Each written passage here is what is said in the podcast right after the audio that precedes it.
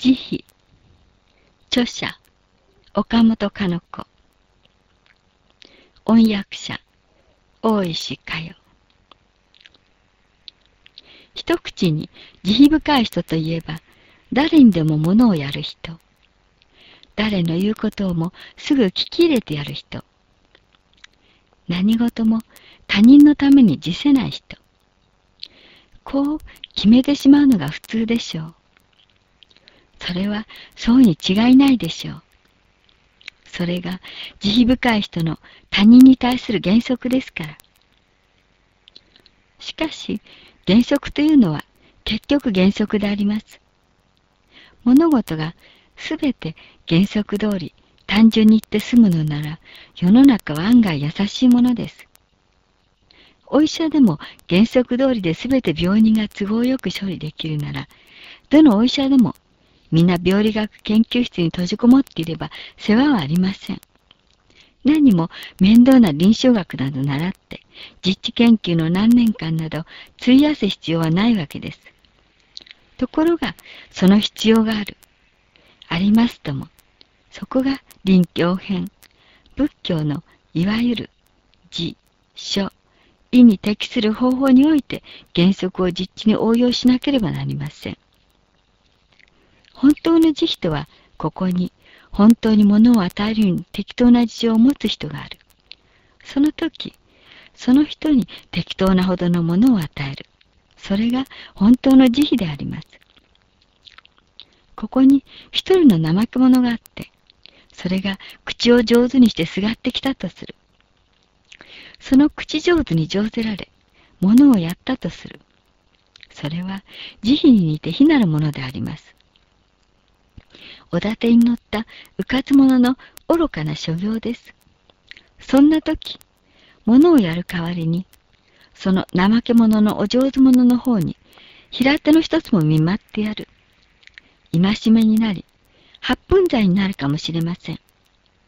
その方が本当の慈悲です。人の言うことを聞けばよいと言って、人を甘やかすばかりが慈悲ではありません。お砂糖ばかりで煮たお料理はかえってまずい。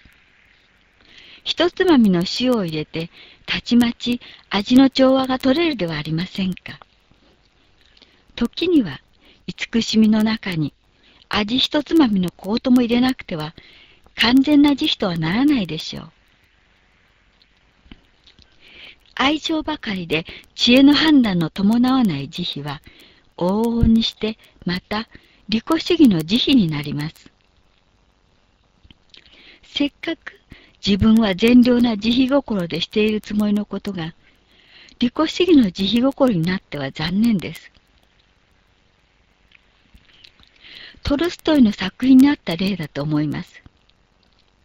何の職業をしている人だったか忘れましたが、とにかく慈悲を心がけて暮らしているある男がありました。ある冬の夜、非常に天候が荒れ、あるいは雪の夜だったかもしれません。慈悲深い男は、野外の寒さを思いやりながら、室内のストーブの火に暖を取り、椅子にふかふかと身を埋めて静かに読書しておりました。と、野外の吹雪の中に、一人のバイオリン弾きの牢屋の小敷が立ち、やがてそれは寒さのために縮んで主人の部屋のガラス扉に張り付くように体を寄せました。主人はもとより慈悲の心で生きている人です。しばらくバイオリン弾きの小敷姿を哀れと思って見ておりましたが、やがて意を決してガラス扉を開けました。主人はそしてひたすら恐縮するバイオリン弾きを室内へ生じ、温かい食べ物を与え、ストーブの火をどんどん炊き足して、長時間、吹雪の中にさすらって凍えてきた小敷の牢屋の体を温めてやりました。翌日、その翌日となり、雪は晴れ、道も良くなりました。バイオリン弾きの牢屋はしきりに主人の邸内から辞して、またさすらいの旅に出ようとしました。しかし、主人は聞き入れませんでした。いつまでも自分の邸内に留めて、かわいそうな古事記音楽師を安楽に暮らさせようと心がけました。それにもかかわらず、牢屋のバイオリン弾きはしきりに自居したがる。すると、なおさら主人は引き止める。ほとんど強制的に引き止める。あるよ、主人はバイオリン弾きの牢屋が突然無断で邸内から抜け出し、どことも知らず逃げ寄せたのを知りました。ああ、彼はやっぱり空飛ぶ鳥であったか。こう気がついたのは主人であったか、読者たる私であったか忘れましたが、とにかく利己主義な慈悲の霊障にこの話は役立つものです。すなわち、主人はバイオリン弾きの本質を達観し得なかった。彼の放浪的な運命を作った性格を見通さなかった。彼の生き方は、どんな雨季観難をしても、野に、山に、町に、部落にさすらって歩くのがその性質に合う生き方なのでした。そういうものにはそうさせておくのがいいのです。彼の幸福は決して断位飽食して負荷に飼われ養われている生活の中には感じられなかったのです。彼は主人に引き止められているうちにどんなに窮屈であり旅がさすらいが恋しかったか知れないのです。彼は主人の行為がむしろ迷惑だったでしょう。主人の慈悲は彼にとってむしろなくもがなの邪魔だったでしょう。それにもかかわらず、主人は自分が慈悲を行っていることに満足を感じていたでしょう。自分の志を立てることばかり考えていた主人は、それがために相手がどんな不自由や迷惑を感じているかに気がつかなかったのです。